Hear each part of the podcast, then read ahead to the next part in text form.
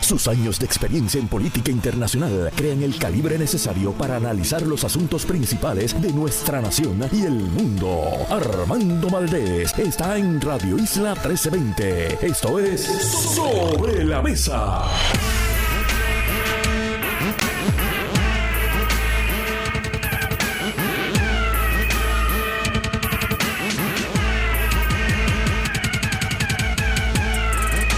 Buenos días Puerto Rico, soy Armando Valdés, usted escucha sobre la mesa por Radio Isla 1320. Hoy en sobre la mesa, José Yello Ortiz Daliot y Víctor García San Inocencio son nuestros analistas políticos aquí en Radio Isla 1320. Carlos Ramos, abogado constitucionalista, estará con nosotros en el segmento de las nueve y media y Marimari Narváez de Kilómetro Cero, organización que se dedica a visibilizar los problemas que hay en Puerto Rico con la violencia de Estado, entiéndase la violencia policíaca, estará con nosotros en el último segmento a partir de las nueve y 40 de la mañana. Y como todos los días, de lunes a miércoles, se sienta a la mesa Marilú Guzmán. Ya terminó Acción de Gracias, comió pavo. Ah, no, no, no, Marilú no come, Marilú es pescatarian. Yo le voy a preguntar qué fue lo que comió el jueves, día de Acción de Gracias. Esa va a ser mi primera pregunta. Que vaya preparando la contestación. Hoy es 28 de noviembre del 2022, lunes 8 y 2 de la mañana. Los asuntos del país tienen prioridad. Por eso llegamos a poner las cartas sobre la mesa. Vamos a poner las cartas sobre la mesa de inmediato. Hay varios temas que quiero discutir en la mañana de hoy. Comienzo con una noticia que publica el periódico digital Noticel. Esta noticia la firma Oscar Serrano. Fue publicada justo esta mañana. Y me parece que es una noticia importante tanto por su sustancia, trata sobre un proyecto de ley, como por lo que significa acerca de la manera en que se legisla en Puerto Rico. Y esto tiene que ver con un proyecto de ley que habíamos ya sabido por referencia de qué trataba es un proyecto que versa sobre la ley de armas en Puerto Rico. Y incluso ya anteriormente se había hecho referencia en una nota anterior de Noticel, que tengo que reconocer es quien más le ha dado seguimiento a este tema, que una persona involucrada en un caso ante el tribunal, no un caso penal, un caso que tiene que ver con un permiso para operar una armería en Puerto Rico, había hecho referencia en una moción en el caso en el tribunal de que un caso o de que un proyecto de ley que estaba bajo consideración en la Asamblea Legislativa podría cambiar el resultado de ese caso. Y explico el detalle. El caso tiene que ver con una armería que estaba dentro de un radio de una milla de varios centros educativos en Puerto Rico.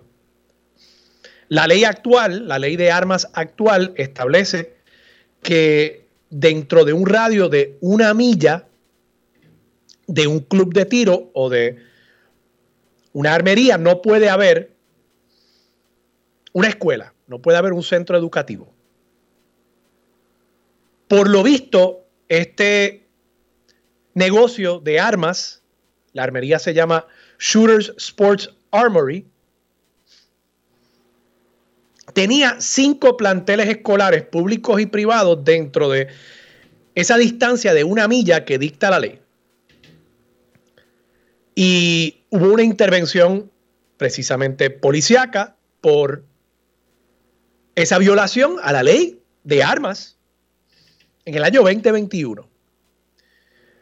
Y todo eso conllevó que se llevara el caso al tribunal para dirimir si en efecto ese club de tiro estaba dentro de esa distancia de esas escuelas. Y el dueño de este club de tiro dijo en una moción, mira, hay un proyecto de ley que se está considerando que podría eventualmente ser dispositivo en este caso.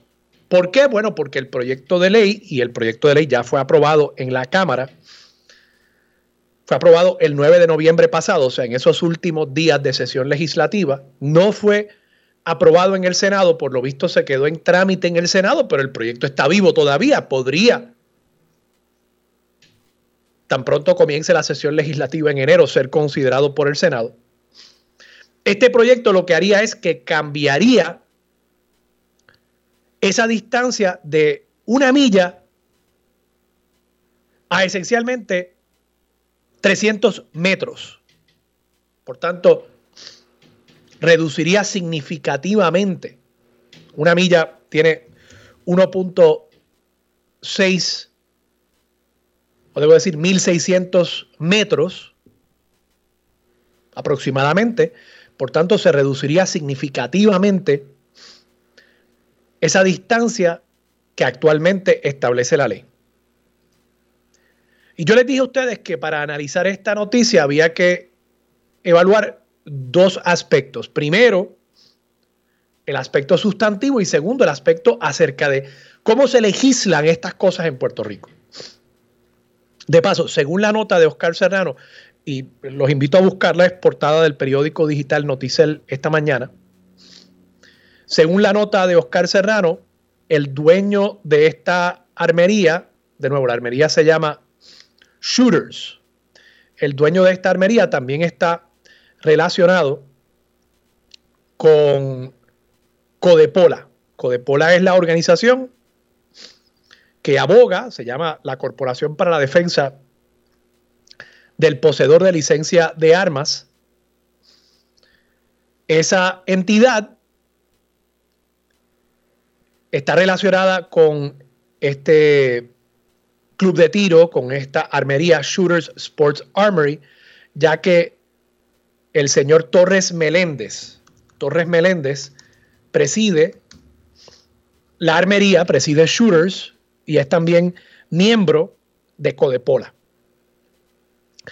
Y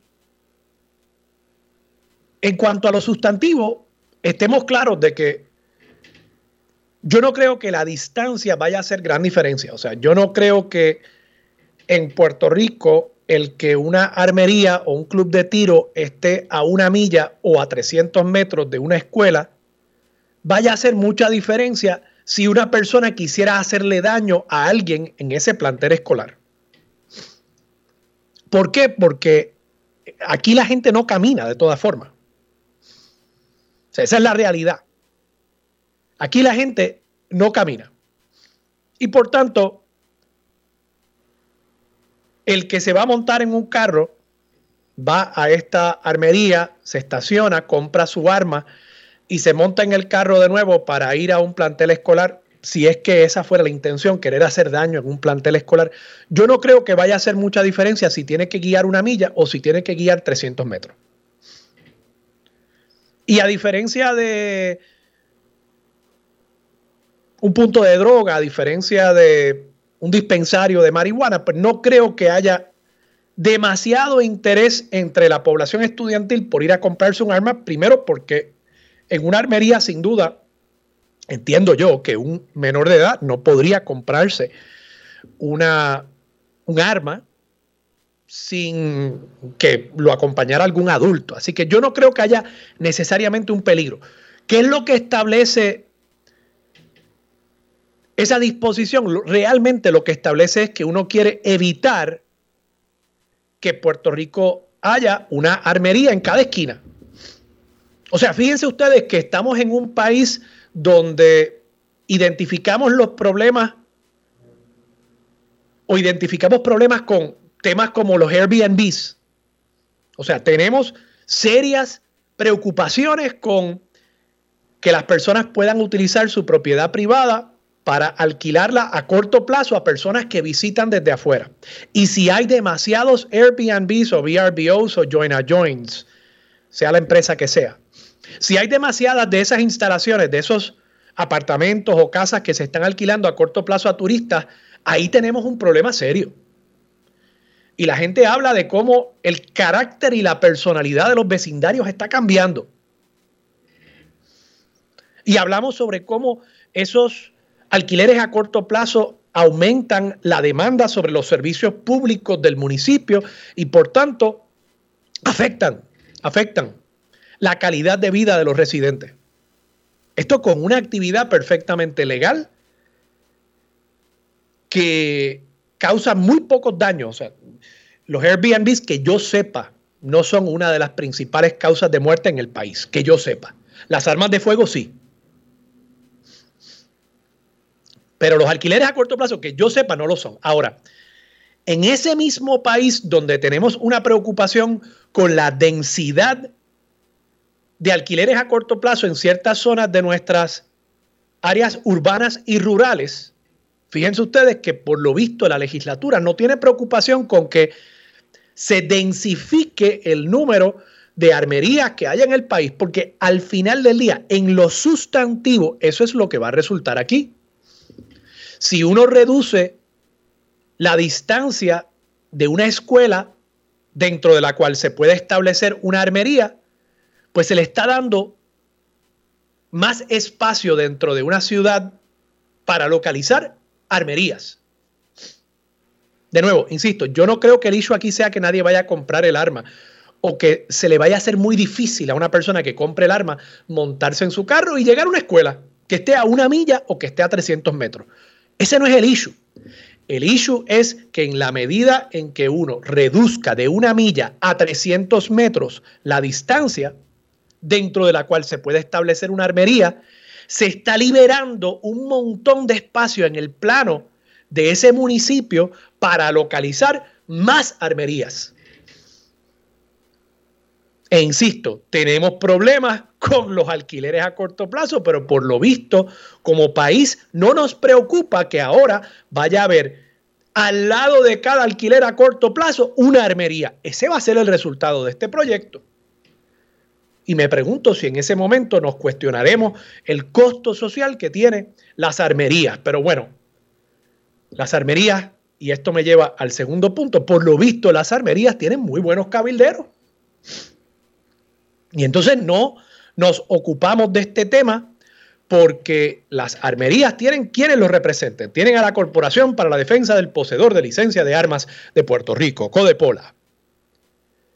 Y esas organizaciones que se venden como organizaciones que están tratando de defender el derecho del poseedor de la licencia de armas, derecho cobijado bajo la segunda enmienda de la Constitución de Estados Unidos. Realmente es un grupo de la industria cuyo interés es adelantar los intereses de sus miembros y de la industria.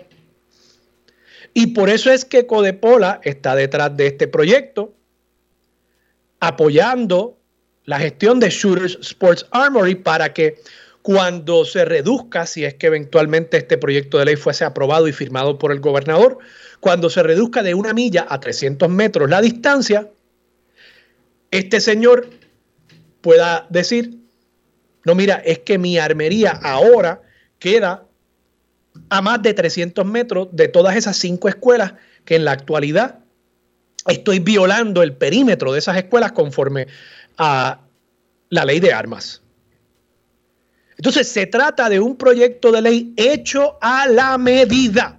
Aquí no hay ninguna defensa del derecho de los puertorriqueños a tener armas. Aquí lo que hay es un interés sectorial, ni siquiera sectorial, el interés de una armería en particular que lo ha estipulado en las mociones que según Oscar Serrano han radicado en el tribunal las mociones donde dicen es que hay un proyecto que va a disponer de esta controversia porque hay un proyecto que va a reducir de una milla a 300 metros la distancia.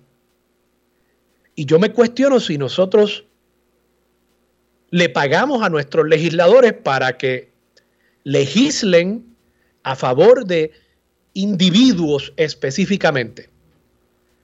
Si nosotros, fíjense ustedes, esto es una armería. Si nosotros realmente vivimos en un país donde el interés de un armero está por encima del interés de 3.2 millones de puertorriqueños que queremos vivir en un país seguro.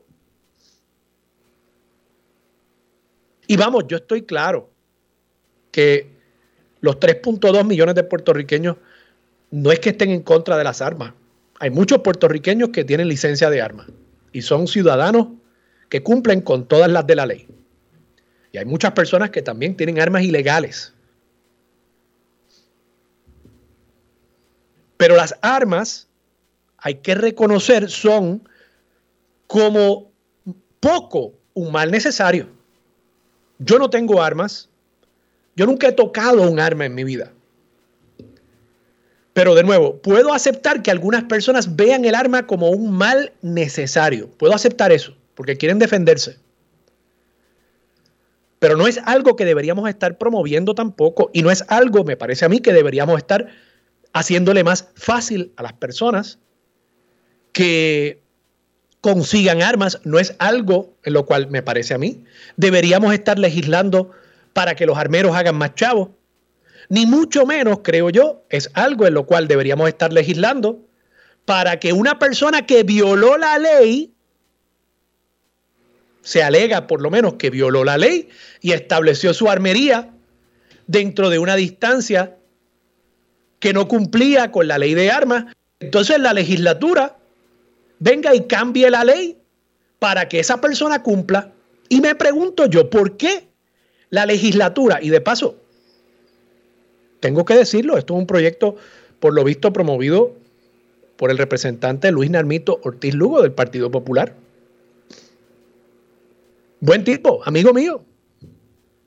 Pero ¿por qué la legislatura popular entiende que sí se puede hacer la excepción para que este señor Ariel Torres Meléndez, dueño de esta armería, pueda incumplir con la ley, pero no se puede hacer el cambio para que Nino Correa pueda ser confirmado en propiedad al negociado de manejo de emergencias y administración de desastres. ¿Por qué es que en un caso no se puede hacer la excepción, pero para validar y legalizar algo que hoy no se supone que esté pasando, con eso no hay problema? Por eso digo, aquí hay dos elementos, los sustantivos y por supuesto que también está el elemento de cómo se legisla en Puerto Rico y sobre eso yo quiero hablar más con la amiga Marilu Guzmán cuando se siente a la mesa. Yo por último voy a dejar este tema también sobre la mesa. Ayer domingo el Nuevo Día publicó una nota en la página 8 del rotativo dominical sobre este programa para promover que los jubilados regresen a trabajar en el gobierno. Estos son personas que se fueron del gobierno, incentivados por el gobierno en distintos programas llamados ventanas de retiro temprano, para, en teoría, bajar la empleomanía gubernamental y bajar el gasto gubernamental. Y se supone que hubiese habido una planificación de esta reducción en la plantilla del gobierno para que donde se fueran los empleados fuese en áreas donde había un exceso de mano de obra. No hace sentido usted ofrecerle una ventana de retiro temprano a todo empleado si luego vas a estar corto de mano de obra. Pues claro, como esto es el gobierno de Puerto Rico y no el gobierno de Suiza, dejaron ir personas que por lo visto hacían falta y ahora los están volviendo a contratar. Pero entonces, lo dije la semana pasada, ¿por qué no podemos contratar personas jóvenes profesionales que se estén graduando ahora de las universidades, que tanta necesidad de empleo hay precisamente para los jóvenes, no solamente por sus necesidades individuales, sino que el país tiene que buscar la manera de retener a estas personas aquí. Y si uno les abre las puertas a profesionales jóvenes para que trabajen en el gobierno en puestos importantes, uno permite que esas personas echen raíces Posiblemente que se enamoren aquí que se casen, que tengan hijos, que pongan los muchachos en escuela o en colegio. Y mientras más esa persona echa raíces, más difícil se le hace irse de Puerto Rico. Pues no, aquí no queremos ayudar a los jóvenes, aquí no queremos mirar los problemas de esa manera, aquí queremos irnos por la fácil siempre. Entonces, fíjense lo que dice esta nota la firma Gloria Ruiz Cuilan. Aquí han traído de vuelta, y yo no, que quede claro, yo no estoy criticando a estas personas que están regresando al servicio público. Yo estoy criticando la visión del gobierno en cuanto a cómo se atienden estos problemas. Han traído de vuelta una persona que trabajó 44 años de su vida en el Departamento de Educación como directora escolar y que se retiró en el 2014. Pero entonces, esta persona la traen de vuelta para dirigir una escuela, pero el programa bajo el cual están trayendo de vuelta a estos jubilados solamente permite que la persona trabaje cuatro horas al día. Así que la gran solución del gobierno, esta es la parte que yo no sabía, la gran solución del gobierno es traer una persona para que dirija una escuela pública a tiempo parcial, cuatro horas al día.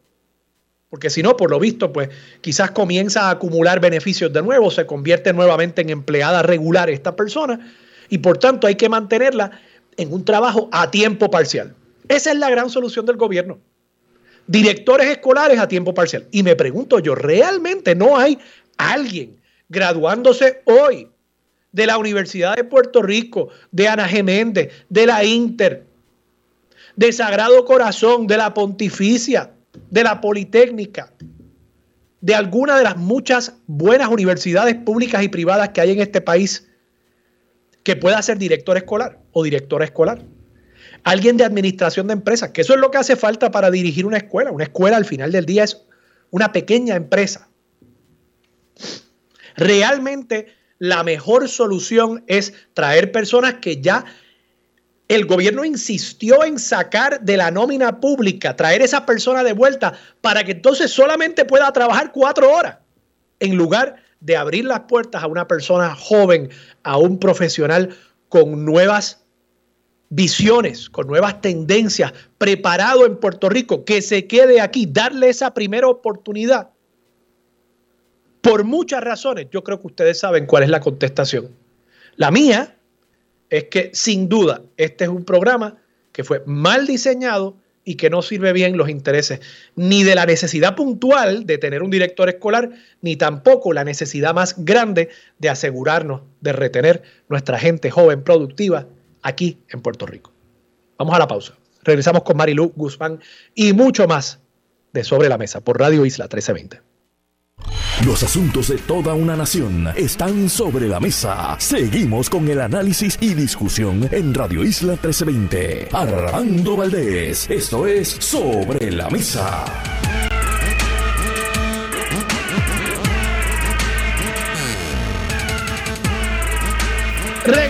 Soy Dovalde, te escucho sobre la mesa por Radio Isla 1320 y a esta hora se sienta la mesa Marilu Guzmán. Marilu, buenos días, ¿cómo estás? Buenos días, Armando. Saludos a todas las personas que nos escuchan. Te anticipé la primera pregunta de hoy. ¿Qué comiste el día del pavo? Te escuché. Para ti realmente fue el día del pavo. O sea, tú honraste al pavo salvando a par de pavos de, de la guillotina. Sí. Si, si tú supieras que una de las cosas por las que también uno deja de comer carne es por la por una, ¿verdad? Una, una visión ética, ¿no? De salvar la vida de, esos animales. Yo confieso que, que a veces como uno que otro pescado en ese sentido es una contradicción. Le pido a quienes me escuchan que entiendan que no soy perfecta. Espero algún día a tampoco hacerlo, aunque lo hago muy, muy, muy, muy poco. Pero bueno, tengo esa contradicción y, y como humana, pues, este, pues también las tengo, ¿verdad? Como todo el mundo, pero no como más allá de eso, no, no como. ¿Pero qué comiste el jueves? Bueno, pues yo comí arroz con gandules, ensalada de papa, ensalada de verde, oh. pan, oh. vino. Eh, no comimos más porque es demasiado, ¿verdad? Pero, pero sí hay muchas cosas, muchísimas cosas que se pueden comer muy bien, es cuando uno no, no ingiere nada animal. Yo te admito que yo, yo comí eh, pavo Y comí, y comí lechón también, comí de las dos cosas. En la casa de mi suegro había una, una cornucopia de, de, alimentos y bueno, eh, nada, uno tiene que ser agradecido eh, por las bendiciones que uno tiene. Así que, y, por la familia, ¿no? Más que nada, por estar uno en familia compartiendo con los seres queridos. No hay que comer carne para dar gracias, pero el que coma carne, yo, ¿verdad? Lo respeto, yo no soy persona que me pongo a juzgar, este, cada cual, ¿verdad? Llega, eh, dicen por ahí que cuando el estudiante está listo, llega el maestro.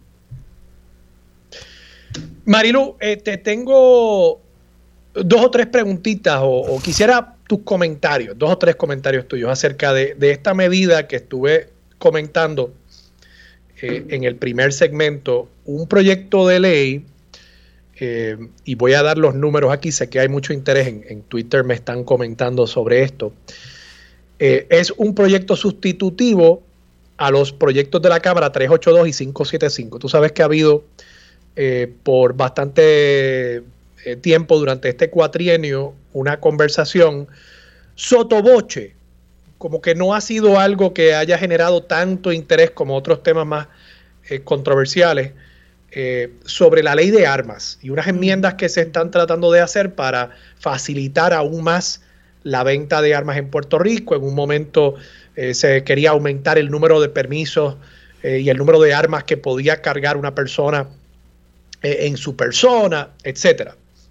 Este proyecto de ley, de nuevo, el sustitutivo a los proyectos de la Cámara 382 y 575, por lo visto es presentado por el representante Luis Narmito Ortiz Lugo, y este proyecto tiene la intención de bajar de una milla a 300 metros la distancia dentro de la cual un club de tiro o armería puede estar en relación a una escuela, a un centro educativo. Y resulta que es que hay un caso específicamente, y varias personas me han comentado, Ariel Torres Meléndez no solamente es, por lo visto, el dueño, según se representa en este artículo de Noticel, el dueño de Shooters Sports Armory, el presidente o por lo menos preside esa entidad, sino que además él es presidente de Codepola, Codepola que se vende como un grupo para adelantar los derechos de las personas. Ese es Elena Rey de Puerto Rico, al mando. Correcto. Entonces, ¿qué sucede? Pues que Codepola, como cabildero ante la legislatura, entidad que cabildea, que eso está perfectamente eh, protegido también, ¿verdad? Eh, pues por lo visto no está en cuanto a este proyecto abogando por, por específicamente algo que tenga que ver con los derechos de los que portan armas en Puerto Rico, sino que específicamente tiene que ver con este caso en el cual se le quería quitar la licencia de operar a esta armería porque dentro del radio que establece la ley actual, que es una milla, hay cinco planteles escolares públicos y privados dentro de esa distancia de esta armería Shooters Club Armory. Y la legislatura pues está enmendándolo para que sea 300 metros y él mismo ha dicho cuando ese proyecto se apruebe y por lo visto él se siente bastante confiado de que se va a aprobar y que el gobernador lo va a firmar, pues este caso va a estar dispuesto porque ya yo voy a estar cumpliendo con la ley. Y mi pregunta para empezar, Marilu, mi pregunta es, ¿por qué es que la legislatura siente que con este caso de una persona que abiertamente, según se alega, estaba violando la ley, ¿por qué en este caso sí se puede hacer la excepción? Pero en el caso de Nino Correa, que no tiene la dichosa maestría para poder ser director del negociado de manejo de emergencia, ¿por qué? No se puede hacer la excepción con Nino Correa, que es un ciudadano que cumple con todas las de la ley, que es una persona muy querida, que es una persona que los ciudadanos quieren ver dirigiendo el negociado de manejo de emergencia.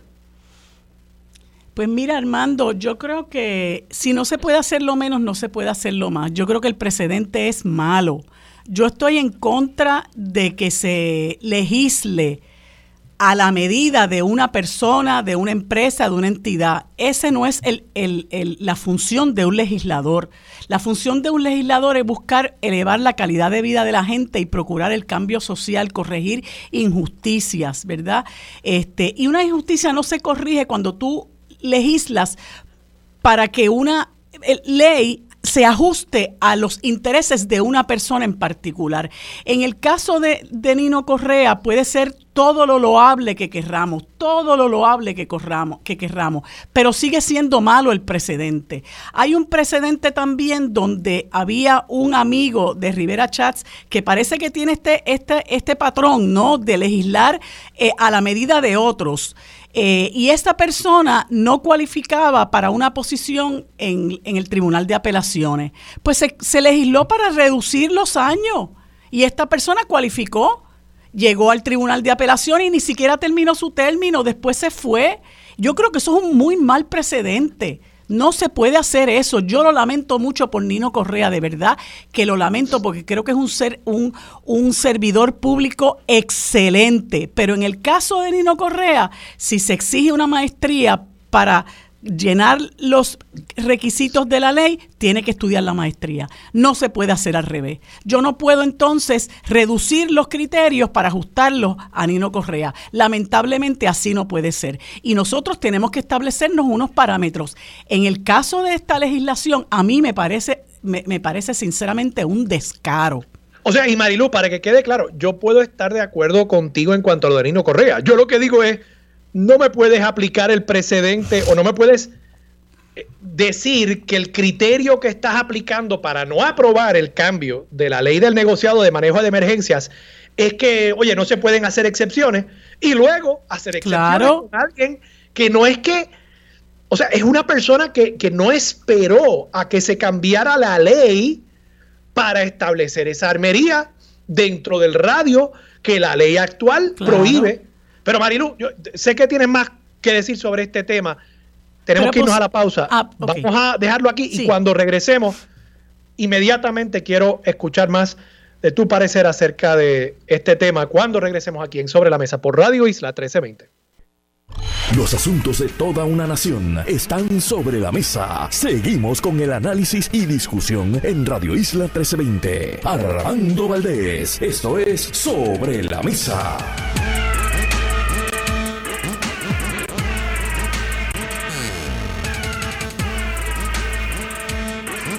Regresamos, soy Armando Valdés, usted escucha sobre la mesa por Radio Isla 1320. Marilu Guzmán, estabas comentando esta medida para reducir de una milla a 300 metros la distancia dentro de la cual un club de tiro o una armería puede estar en relación con una escuela.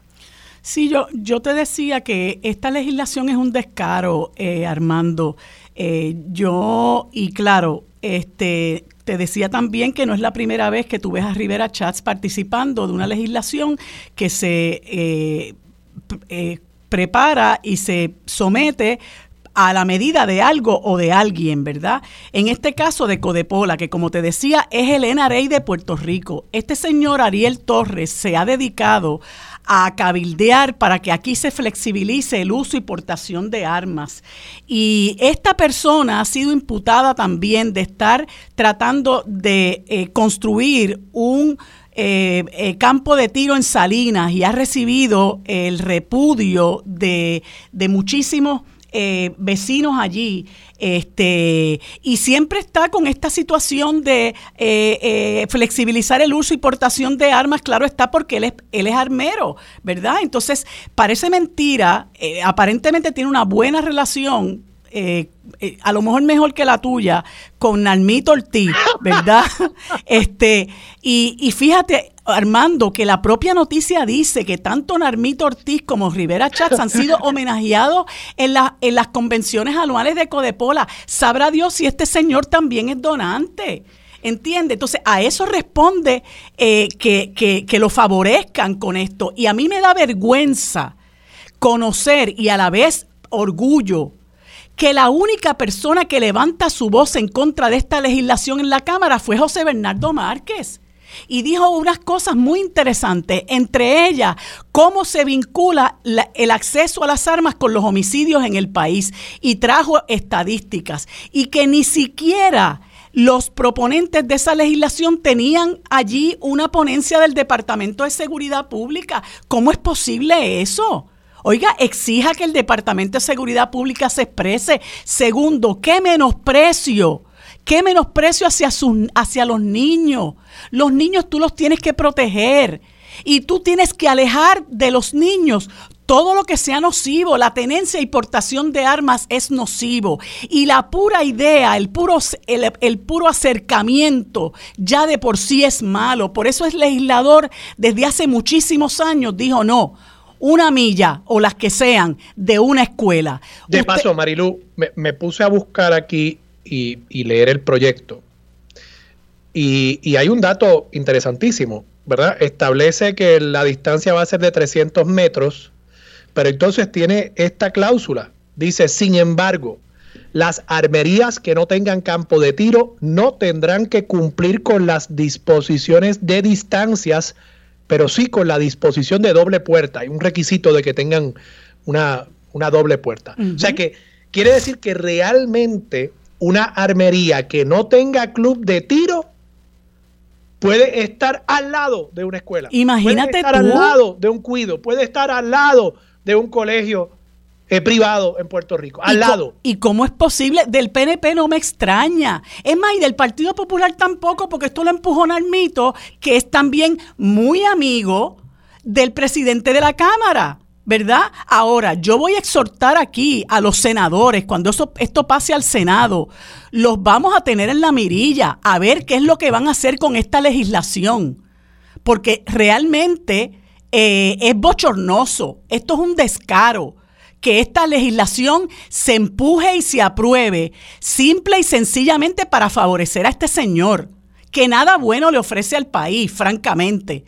Este señor lo único que promueve en el país es la flexibilización del uso y la aportación de armas de fuego, que si bien tú dices que es un mal necesario, oye Armando, nosotros tenemos que bregar con las causas por las cuales esto se ha convertido en un mal necesario.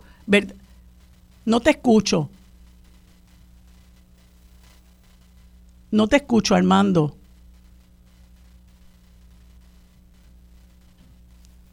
Perdóname, Marilu. No te eh, escuché. Lo que decía que en el mejor de los casos estoy planteando que es un mal necesario, pero realmente yo no lo veo así, como yo dije, yo nunca he tenido un arma en mis manos. Yo tampoco. madre, para que tú tengas en mi casa, eh, en mi casa mi padre no me dejaba tener armas ni de juguete.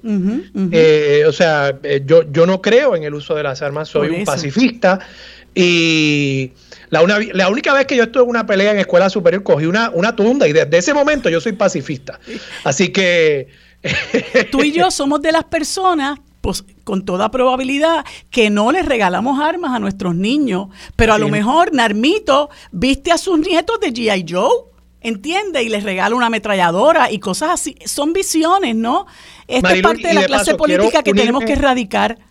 Quiero unirme a tus palabras sobre José Bernardo Márquez porque eh, y, no fue el único en justicia, no fue el único en votarle en contra. Tengo aquí la votación. En levantar su voz, yo dije, que es lo que recuerdo. Pero no, no, no, por eso, por eso. Pero quiero reconocer y, unirme a tus palabras que por lo visto fue el único en levantar su voz. Y eso vale y eso es importante. Y yo creo que él está haciendo muchas aportaciones bien, bien importantes eh, desde ese escaño legislativo. Eh, Marilú, a esta hora quiero hablarle a los beneficiarios de Medicare y les pregunto, ¿ya escogió usted y se orientó sobre su plan de Medicare Advantage con real de Triple S Advantage si estás extra querido, mientras en otras aseguradoras te quitan y combinan beneficios de audífonos, espejuelos y OTC. Real, una sola cubierta te ofrece muchos beneficios que están contigo en todo momento. Y a esta hora nos acompaña una representante de Triple S Advantage para hablarnos sobre todos los beneficios. Buenos días. Buenos días, gracias Armando por la oportunidad de orientar a todos sobre lo que traemos en Triple S Advantage para nuestra gente este próximo año. Y, como bien dice, Real de Triple S Advantage es una cubierta muy completa para el segmento individual que ofrece muchos ahorros para ellos comenzando con 600 dólares al año en ahorro de la prima de la parte B de Medicare, para que le sobre más dinerito en su cheque del Seguro Social. A eso le suman que tenemos 600 dólares al año también en la nueva Combo Card si son elegibles al beneficio de compras y pagos.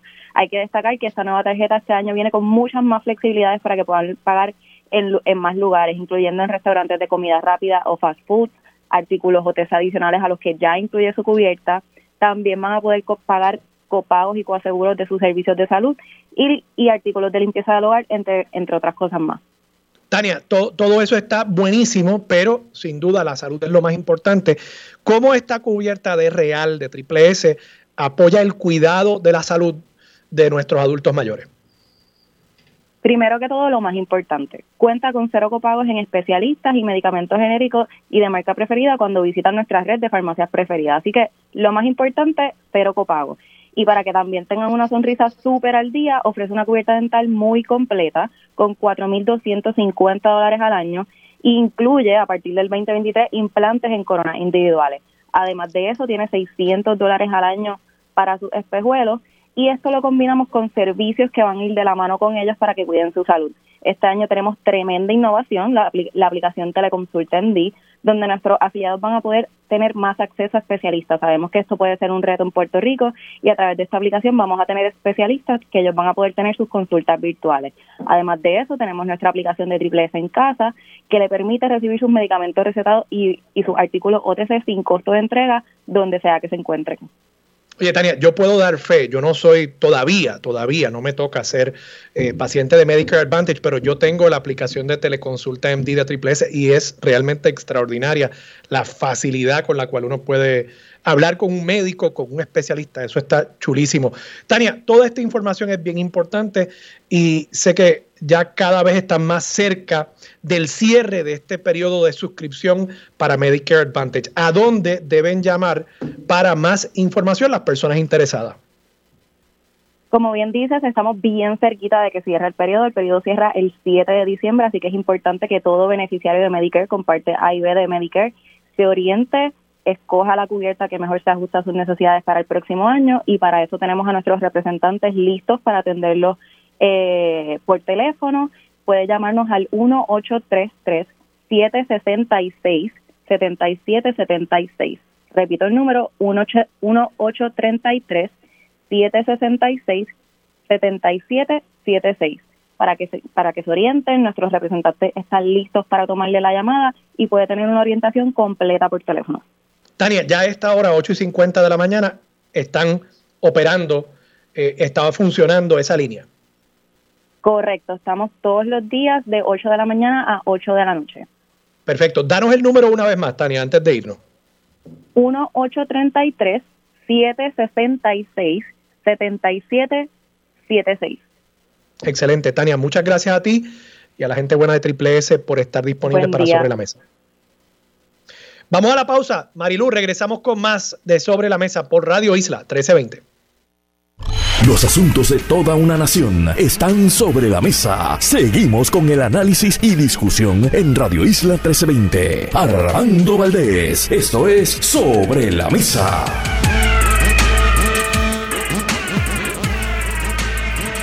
Bueno amigos, como les indiqué hace un momento, ahora en conversamos con los amigos José Ortiz Daliot, ex senador del Partido Popular Democrático, y el amigo licenciado Víctor García San Inocencio, ex representante por el Partido Independentista Puertorriqueño, a quienes les doy los buenos días y una vez más las gracias por acompañarnos todos los lunes en este segmento de discusión interesante. Buenos días, ¿cómo se encuentran?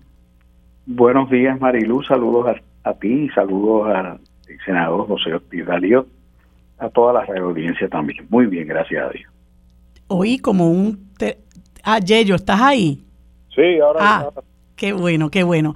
Bueno, pues me alegro mucho de poder discutir esto con ustedes porque eh, la, el trasfondo profesional de ambos como ex legisladores puede ayudar en, en, la discusión de este tema que quisiera compartir con ustedes. Y es este asunto que estaba hablando ahorita con, con Armando. Eh, hay un proyecto de ley, no sé si escucharon la conversación que tuve con él, un proyecto de ley que está impulsado nada más y nada menos que por el representante Luis Ortiz Lugo, conocido como Narmito, eh, quien entiendo que es representante del distrito de Guayama, eh, y el senador eh, Tomás Rivera Chats. Entonces, este, este proyecto eh, persigue reducir eh, la distancia que tiene una armería con, con, campo de tiro de una escuela y Armando incluso me llama la atención al hecho de que el propio proyecto excluye de ese requisito a cualquier armería que, armería que no tenga eh, un campo de tiro. Yo ¿verdad? Este, este proyecto está siendo impulsado por la organización Codepola, que yo le llamo el NRA de Puerto Rico, ¿verdad? Eh, y es una persona que sin duda, su presidente es una persona que sin duda pues tiene una cruzada a favor de, la flexibilización en, en cuanto al uso y portación de armas y lógicamente tiene unos intereses personales porque es dueño de armerías, ¿no? Eh, y pues ha conseguido eh, sus, sus eh, eh, quienes le apoyen en, al, interior de la legislatura y estábamos no solamente conversando de que esto es un proyecto de ley totalmente innecesario, sino que también es un proyecto de ley que persigue beneficiar los intereses de una persona en particular, lo que a mí me parece que es descarado, me parece que es inmoral. Eh, y me parece que debe ser rechazado no solamente por el Senado cuando llegue allí, sino también por el gobernador. Si tuviéramos el infortunio de que fuera aprobado eh, en, en en, el Senado de Puerto Rico. Y, y esta, esta, eh, esta, esta situación levanta la preocupación de que haya una clase política, primero que para juicio de muchos de nosotros no compone nada, porque en el caso particular del, del representante eh, eh, Ortiz Lugo, yo no le reconozco una carrera, ¿verdad? que pudiéramos decir que, que de alguna forma lo favorece o, lo encumbra por encima de los demás. Este, Rivera Chats, bueno, pues ya, ya conocemos su, su trayectoria. Eh, y entonces, que, que tengamos que, lidiar con este tipo de legislación, ¿verdad? Que haya legisladores a quienes nosotros le pagamos su salario para que este sea el saldo de su trabajo, ¿no? Me parece que es, este, es lastimoso. Y quisiera escuchar en primer lugar a Yello qué tiene que decir en cuanto a una situación como esta, cuando, ¿verdad? Se aprovecha la, el, el poder eh, exiguo o diezmado que se tiene, ¿verdad? Pero poder al fin, al interior de una, con, con el un escaño legislativo para, para promover legislación en beneficio de una persona. Marilu, gracias por la oportunidad y saludos a, a, Inocencio, que no se había cortado la, la llamada. Pero yo, yo no desconozco del proyecto, pero por lo que tú describes es un proyecto de encargo, ¿no? Eh, obviamente un proyecto de encargo de este señor que aboga porque la proliferación de las armas en Puerto Rico, esa ha sido su agenda. Eh, la agenda es liberalizar los requisitos eh, que la ley requiere para lograr eh, masificar la tenencia de armas en Puerto Rico, cuando debería de la, cuando la política pública debería de ir en en la dirección contraria, eh, porque sabemos el daño que está haciendo eh, las armas en manos de, muchos puertorriqueños. La, la, razón, la razón fundamental porque hay muertes de mujeres en Puerto Rico son las armas, es como las armas que la matan. Y, es, y es irónica también la presentación o la consideración del proyecto cuando Estados Unidos hay un movimiento que va precisamente para la prohibición de armas, particularmente las automáticas. Mm.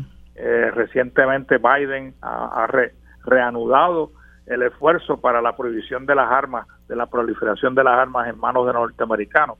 Pero como tú bien dijiste, esta es una agenda de una persona solamente, de este presidente de esta organización, que lo que quiere es de, alguna manera u otra forzar eh, legislación y no sé si es que lo hace a través de aportaciones económicas a los legisladores, pero tiene un amarre con los legisladores, con algunos legisladores en Puerto Rico para que adelanten sus causas que para mí son nefastas, porque yo soy eh, yo soy una persona que estoy en contra eh, de las armas. No creo que sea necesario las armas para vivir en una sociedad eh, de tranquilidad y, y, paz. Eh, que eso es lo que yo aspiro. Yo aspiro que se saquen las armas de, de, Puerto Rico, que tanto daño nos han hecho no solamente a las mujeres, sino al crimen en general. y dicen que las armas entran aquí ilegalmente. Bueno, pero el problema es que el que está el custodio de la frontera puertorriqueña, no solamente del mar y del aire, es el gobierno de los Estados Unidos. Así que si entran ilegalmente es porque Estados Unidos y sus fuerzas de seguridad pública no están haciendo su trabajo adecuadamente. Pero que en adición a eso hayan puertorriqueños que están eh, dispuestos a dar la lucha para armar a todo Puerto Rico, para mí simplemente es inaceptable, Mariluz. Víctor, dame tu retroalimentación. Bueno, varias cosas, varias cosas y yo no estoy en desacuerdo filosóficamente con el principio de que yo no creo en el armamentismo ni creo en la violencia que rodea al armamentismo y por eso la ley actual de armas sale de una ley que yo estuve combatiendo eficazmente durante años, pero que fue aprobada mientras estaba preso en la cárcel en el asunto de Vieques. Aprovecharon que uno no estaba para aprobarla. Pero dicho eso, tengo que decir que todas las personas que en Puerto Rico eh, dicen amar la constitución americana y el American Way of Life, y de eso hay tres cuartas partes o más del Partido Popular y presumiblemente la mayor parte de la gente que vota por el PNP, ellos traen en el equipaje que aman. Primero, el derecho a portar armas de una manera casi absoluta, que en Puerto Rico están tratando de contener el dique y recientemente el Tribunal Supremo hizo algo, pero muy poco, porque muy poco puede hacer. Pero la tradición estadounidense es la de que eso es un derecho, un derecho anchísimo. Eso viene con la ciudadanía. Vamos a empezar por ahí y puede haber debate sobre si la gente tiene derecho a armarse para defenderse. Eh, pero eso viene con la ciudadanía y eso viene con la manera en que los americanos, dicho sea de paso, llegaron aquí a cañonazos. Los cañones también son armas. Y eso tiene que ver con la manera en que se han quedado con el mundo, a cañonazo, con la manera en que se robaron todo el territorio, que no eran las 13 colonias originales. Así que eso está, eso está en, en la síntesis y en la esencia de ese país. Eso, el derecho a portar armas. En segundo, en segundo lugar, los estilos de cabildeo, si es que lo hubo, o de búsqueda de legislación de conveniencia de grupitos particulares, eso es parte del DNA de la política estadounidense se invierte más de 30 mil, bueno, esa cifra debe estar al doble ya, millones de dólares en campañas políticas de congresistas por grupos particulares y el congresista más ingenuo e inocente tiene a una industria detrás de algún tipo. Y eso incluye a los de aquí, que viven por allá. Menos creo que Alexandria Ocasio, que los acepta de 25 pesos los donativos o menos. Así que eso es parte del DNA de ese país. El que quiera estar asociado a ese país, siquiera, mira lo que estoy diciendo, se trae contrabando en la maleta, aunque no lo sepa. Esa, e, e, esas y otras barbaridades de ese país. Aunque, y digo yo, esto lo digo con cariño, aunque quiera estar libremente asociado a ese país, pues se trae en la maleta parte de ese contrabando. Eh, y esa es la gran dicotomía que pienso yo es insostenible. Yo no creo en ese derecho, como no creo en otras cosas que se proclaman como derecho en ese país. Pero, pero, eh, viene con la ciudadanía, viene con esa constitución, viene con el American Way y viene también con esas terribles asociaciones con un país que, como yo he dicho tantas veces, tarde o temprano, tarde o temprano nos daremos cuenta que estar, tener amarrado nuestro bote al Titanic no va a servir de nada. Sí, eso es cierto. Ahora esta legislación va a pasar al Senado a una comisión que preside el senador Rivera Chats, eh, que según dice la propia noticia de Noticel, pues ha sido una persona eh, homenajeada por, por, eh, por Codepola, ¿verdad? Cuando, cuando en una de sus, algunas de sus convenciones, ¿no? Y, y, comentaba yo, ¿verdad? Que eh, aunque no sabemos quiénes votaron en contra, yo presumo que ahí estará el amigo Denis Márquez. Eh, el, el representante de Victoria Ciudadana, José Bernardo Márquez, llamó la atención al hecho de que hay estadísticas, ¿verdad?, eh, que demuestran la cantidad de homicidios que se, que se cometen con armas legales, no las ilegales ni hablar, pero las legales, eh, y lo peligroso que es el seguir flexibilizando la tenencia y portación de armas de fuego.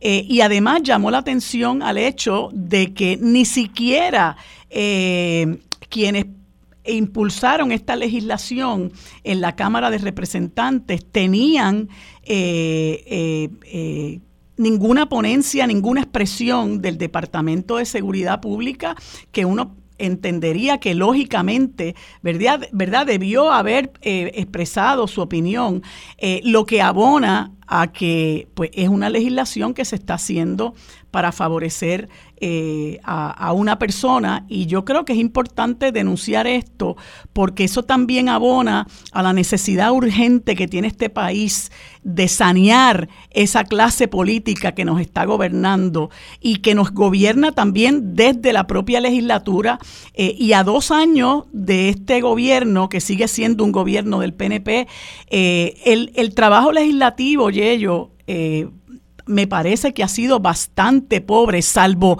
honrosísimas excepciones, ¿verdad?, que uno pudiera destacar, pero el trabajo eh, legislativo y particularmente el que se le atribuye al bipartidismo eh, ha sido eh, muy pobre.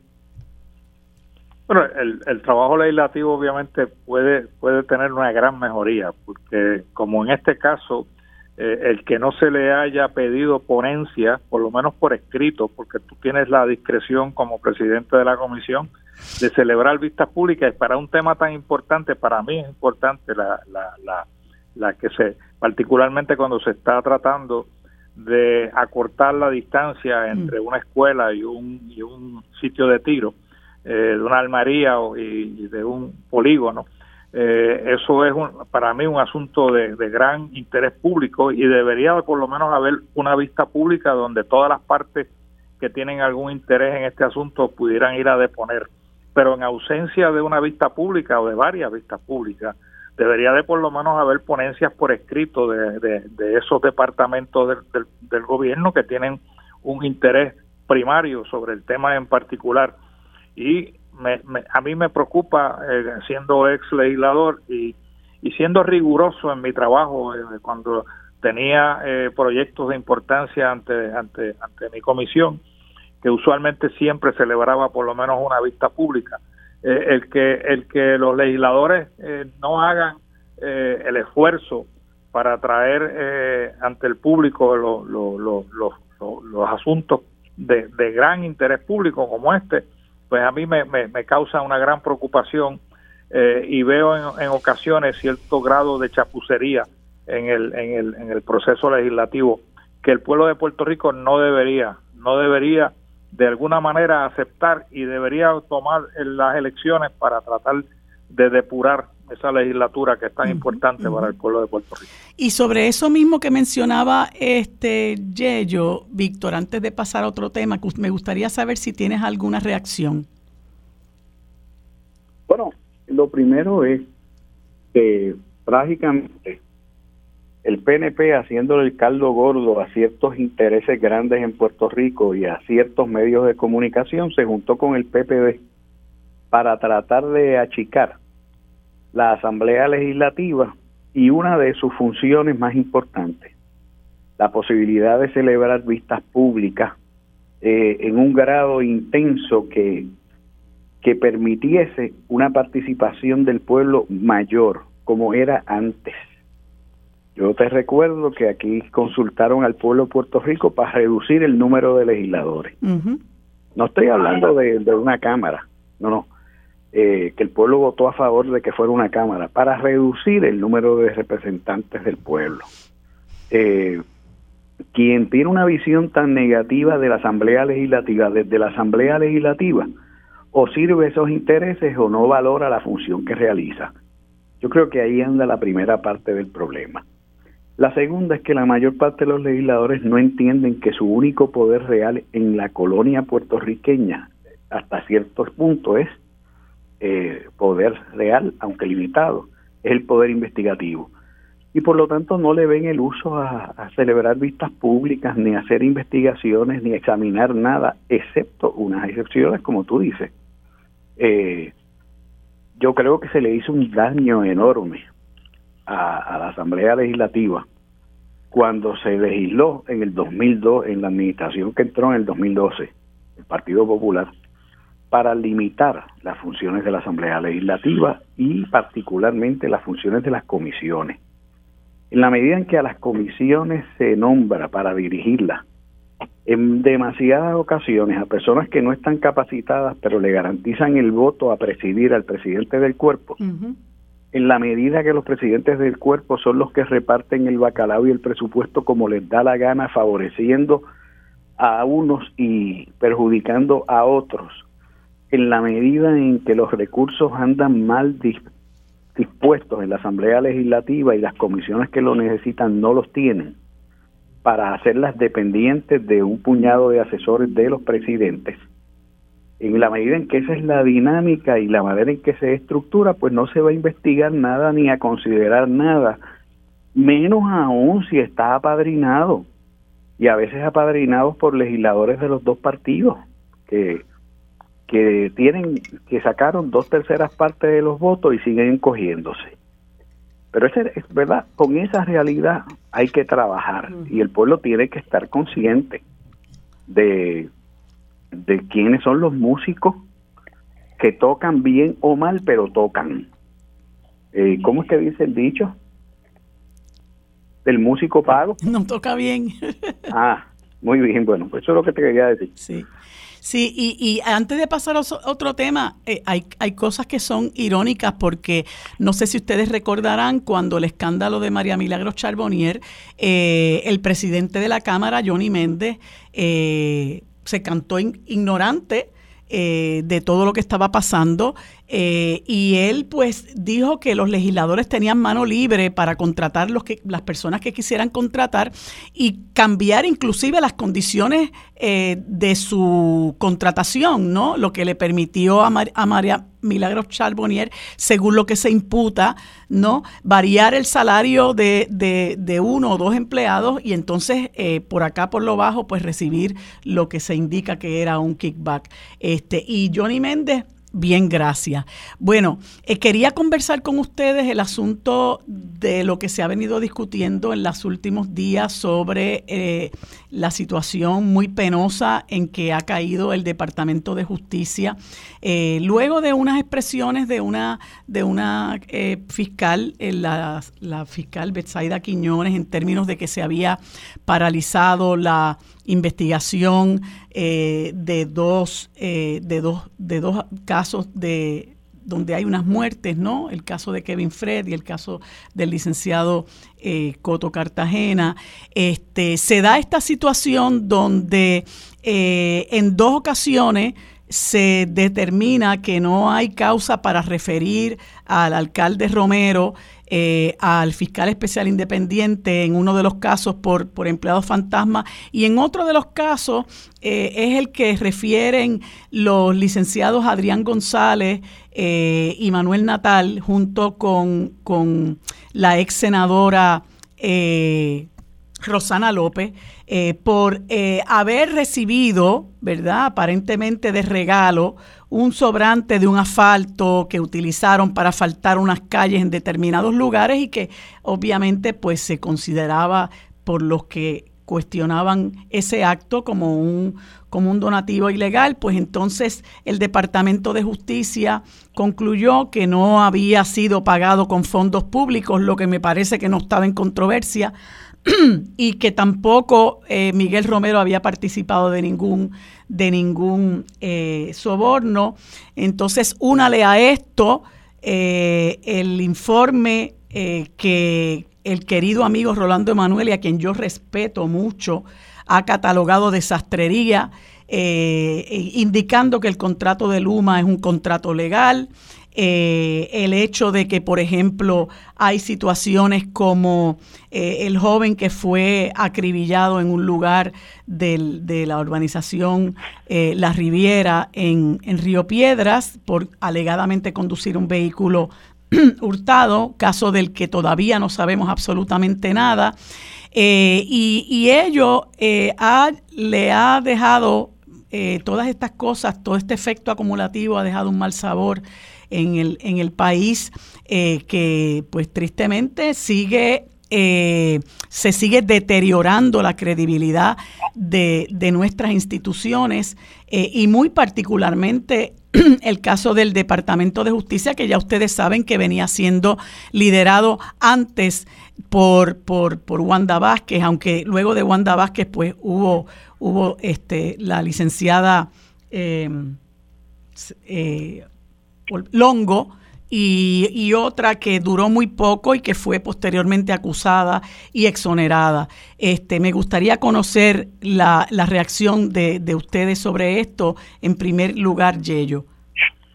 Bueno, te, tengo que decir, María de Lourdes, que cuando designaron y posteriormente confirmaron al licenciado Domingo Emanueli como secretario de Justicia de Puerto Rico, yo creo que el pueblo y la comunidad legal eh, vieron ese nombramiento como un gran nombramiento y de uno de gran esperanza para el Departamento de Justicia que fuera liderado por una persona que se había caracterizado eh, no solamente eh, como, como una persona seria y juiciosa, sino que también había tenido participación como analista y comentarista político en diferentes foros públicos y, tenía una, una, una muy buena reputación y hasta cierto grado una gran aceptación del, del pueblo de Puerto Rico a través de, esos medios como, como comunicador. Y, y te tengo que decir que, que estoy sumamente decepcionado como deben estar muchos más de la comunidad legal y el pueblo de Puerto Rico con su con su trabajo como secretario eh, de justicia.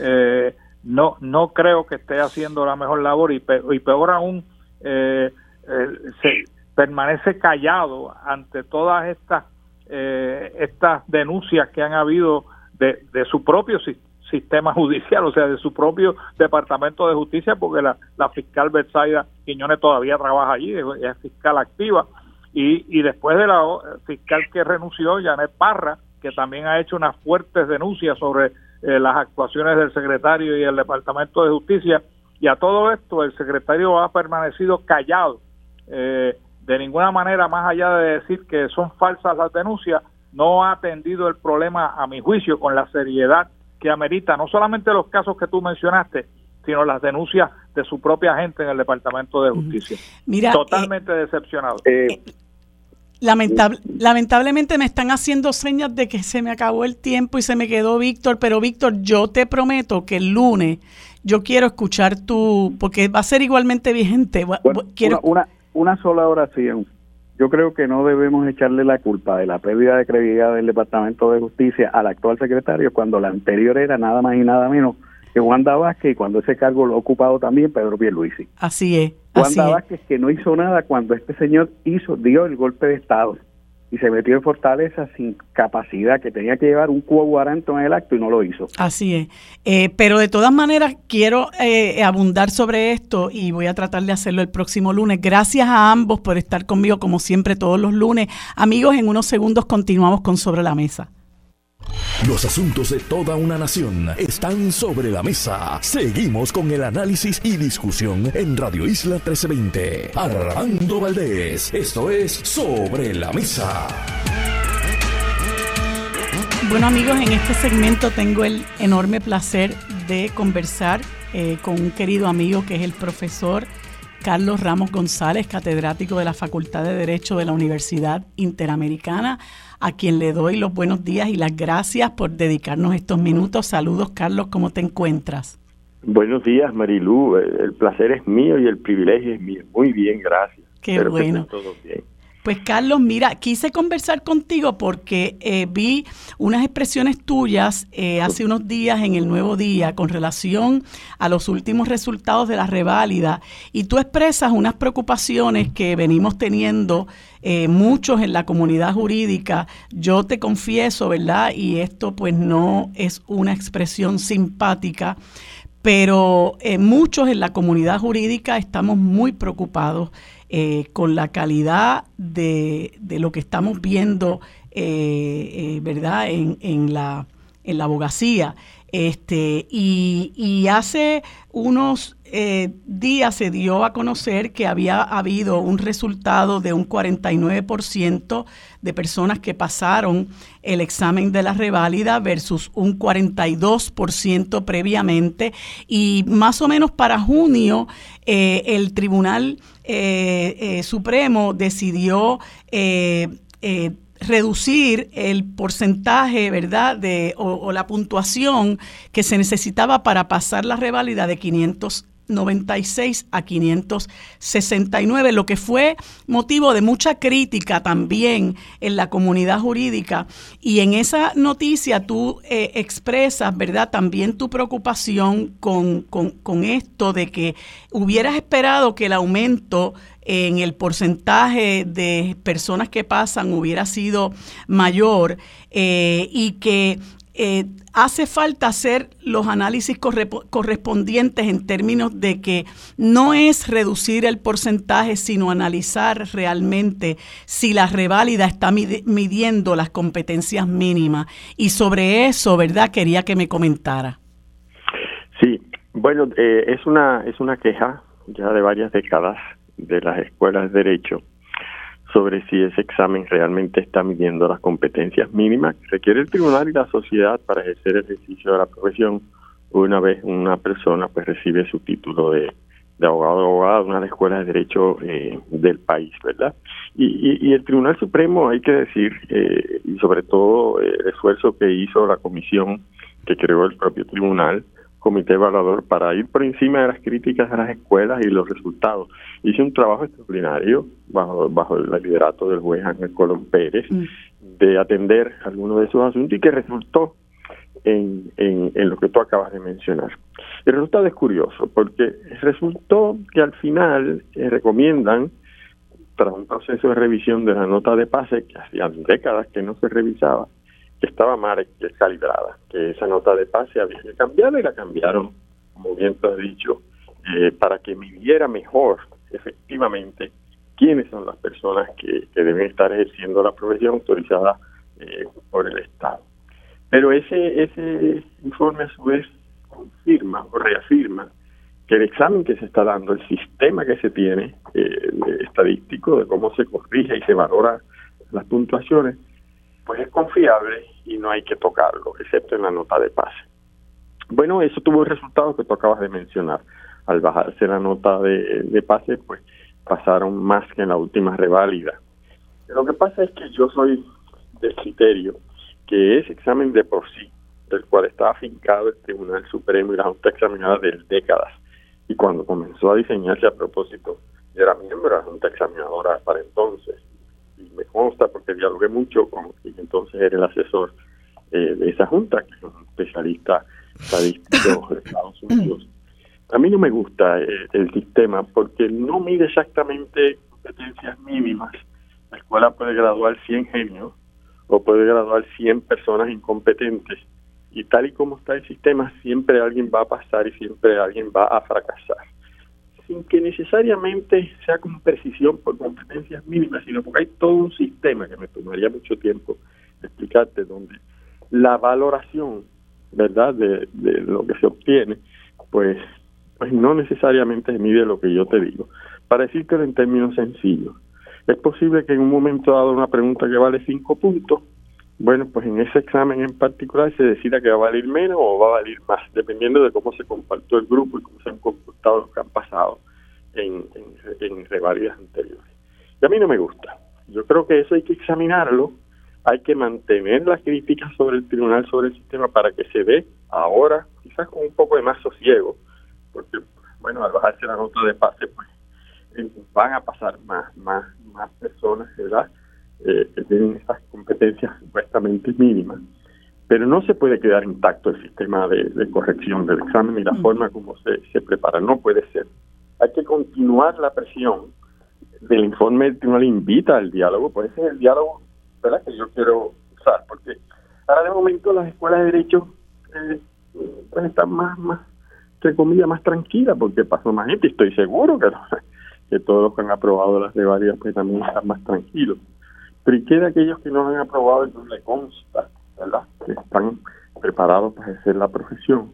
Porque hay de aquellos y aquellas que la pasaron y que quizás a algunos les consta que no están tan competentes para ejercer la profesión. Hay que insistir en la conversación, profundizarla sobre ese sistema, el diálogo entre los asesores estadísticos del Tribunal Supremo y las escuelas para ver si podemos profundizar sobre ello en efecto sobre el sistema en sí de corrección llegar a, a unos acuerdos que convenzan, por lo menos llegar a unas conclusiones que convenzan al tribunal de que cambiemos ese ese sistema, porque a mí, eh, vuelvo y te digo, no nunca me ha parecido adecuado desde que lo cambiamos. Superior quizás al que había antes, que era arbitrariedad absoluta, ¿verdad? En, términos del sistema de corrección, pero todavía no me satisface. Sí. Carlos, y te pregunto, ¿todavía la reválida dura un día? Bueno, están en esa todavía, están un poco en la, en la modalidad, eh, creo que tengo entendido que así fue en septiembre, eh, ¿verdad? Pandémica, eh, etcétera. Eh, eso también debe ser objeto de, revisión, ¿verdad? Si todavía estamos en, esa situación, si debemos volver eh, a, más de un día como era anteriormente. Eh, las reválidas ahora, desde hace unos años, son preguntas integradas, ya no por materia, sino tal como es la profesión bien integrada. Quizás a veces tengamos eh, dificultad en, ver lo que integran y diferencias de criterio, pero independientemente de que sea un día, sean dos o sea, regresar al sistema de una sola pregunta por materia. Yo quiero que el diálogo sobre el sistema de corrección, el modelo estadístico, ese no salga de, la discusión entre las escuelas y la rama social y, y, de la conversación pública entre abogados y abogadas y que debe haber en el país.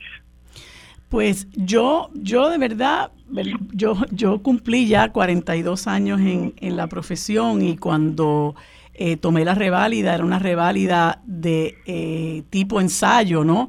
Todos nosotros teníamos que escribir eh, y escribir y escribir y escribir sobre cada pregunta que era particularmente sobre una materia y la reválida duraba dos días y medio. Y a mí me parece, ¿verdad? Digo, yo estoy ya este, quizás anticuada, pero, pero a mí me parece, y siempre me ha parecido, eh, salvo que alguien me convenza de lo contrario, que cuando tú expones a un estudiante de derecho a escribir para ver cuál es su razonamiento, eh, aunque es más difícil para corregir, que eso también me preocupa, ¿no? ¿En qué medida se cambia la metodología para hacerla más fácil para la corrección?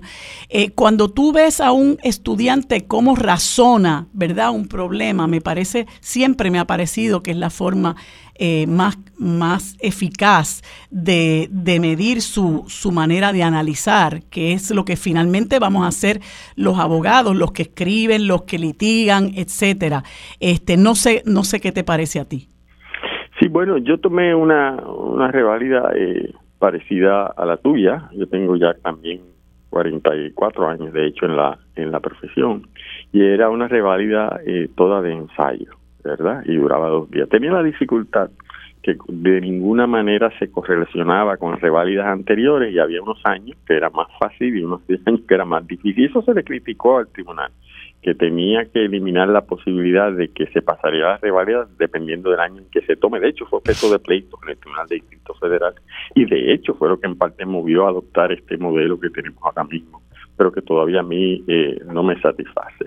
Yo creo que es bien importante lo que has dicho, porque uno observa hace un tiempo, por suerte yo creo que ya eso ha cambiado en el tribunal, que se haga lo que se hace muchas veces en, el tribunal, en el, examen que se da para, para revalidar en Estados Unidos y que te sirva para toda la revalida. Hay una revalida nacional, entre comillas, de Estados Unidos eh, que se toma y que es totalmente selección múltiple, ¿verdad? Mm. Eh, la revalida que tú y yo tomamos no tenía selección múltiple, que a mí siempre me ha parecido terrible eh, como manera de medir los conocimientos de, de, un, de, una, de una persona que queremos que ejerza o no la profesión de abogacía en Puerto Rico.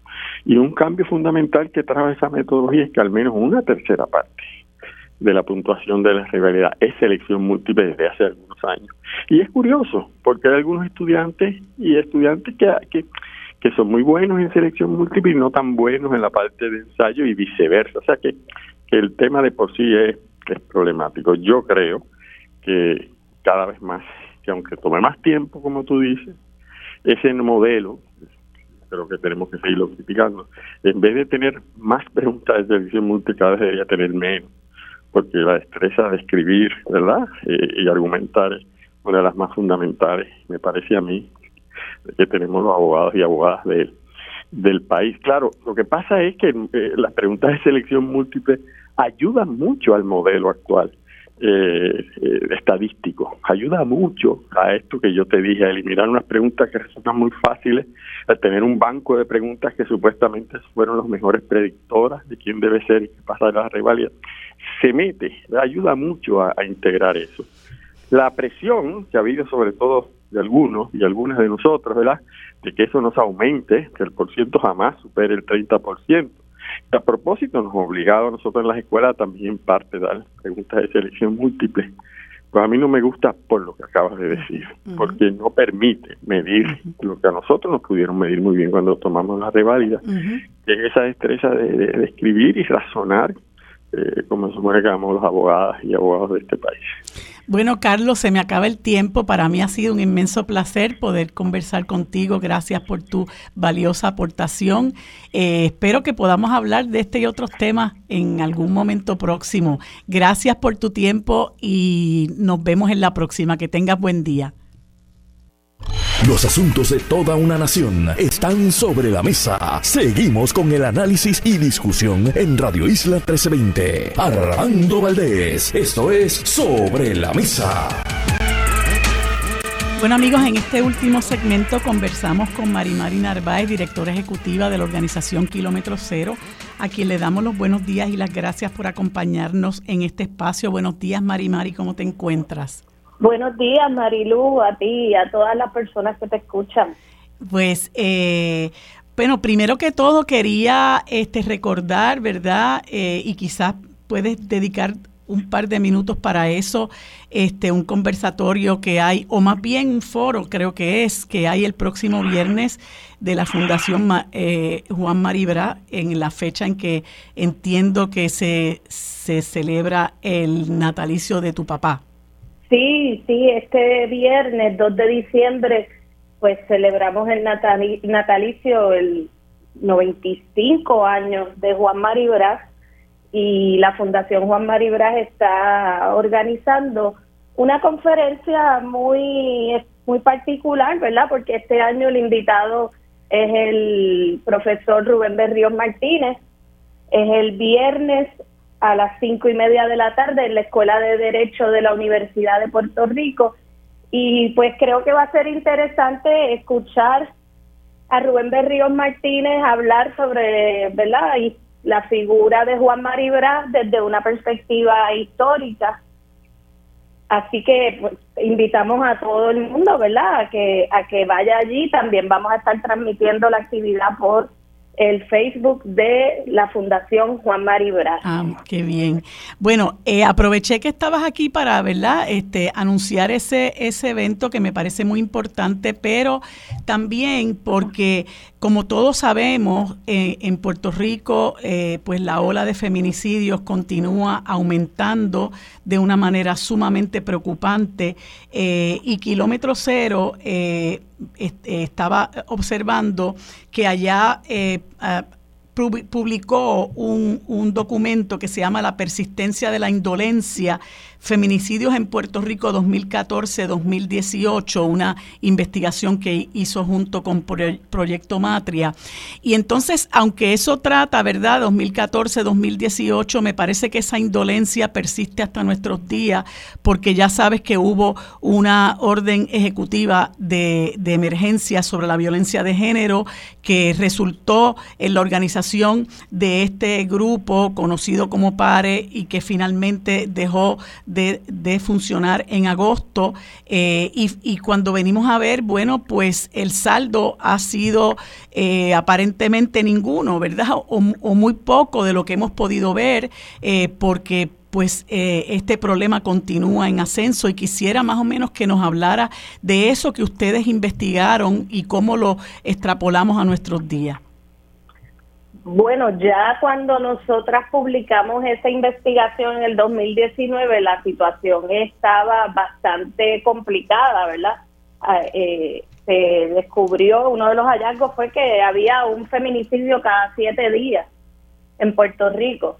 Y muy particularmente pudimos dar cuenta de cuáles son las características de esas mujeres que son víctimas de feminicidios y la gran mayoría eran personas o digamos que, que descubrimos que las mujeres mientras más empobrecidas y mientras menos educación tenían, más riesgo tenían de, de ser asesinadas por un hombre, ¿verdad? Por el hecho de ser mujeres. Y ahora la situación entiendo que es peor de a raíz de esa investigación, nosotras junto a otras organizaciones puertorriqueñas fundamos el Observatorio de Equidad de Género, precisamente para que continuaran con esa investigación. Han hecho un trabajo extraordinario. Eh, y entiendo que ya este año se ha superado los números de feminicidios, feminicidios en general, no solamente los íntimos, de años anteriores. O sea que es posible que ya si fuéramos a hacer ese análisis este año, sería todavía más eh, excepcional. Y pues nada, yo estaba escuchándolos a ustedes esta mañana hablar sobre los proyectos de flexibilización de armas y ahí es que una se da cuenta de que, ¿verdad? La incongruencia y la hipocresía en la política pública de este país que por un lado sí te, te, te hacen, te, ¿verdad? Te aprueban una, una, un estado de emergencia, pero todas sabemos que si la política pública no es coherente y no es transversal y están eh, descuartizando financieramente a la Universidad de Puerto Rico por un lado, flexibilizando las leyes de armas por el otro, eh, y encima eh, aguando lo de la perspectiva de género, ¿verdad? La educación de perspectiva de género en las escuelas, pues imposible salir de, de, este problema que requiere de tanta prevención porque ¿verdad? la herramienta más, más poderosa que tenemos para evitar la violencia de género es la prevención y es la educación. Y la educación, claro.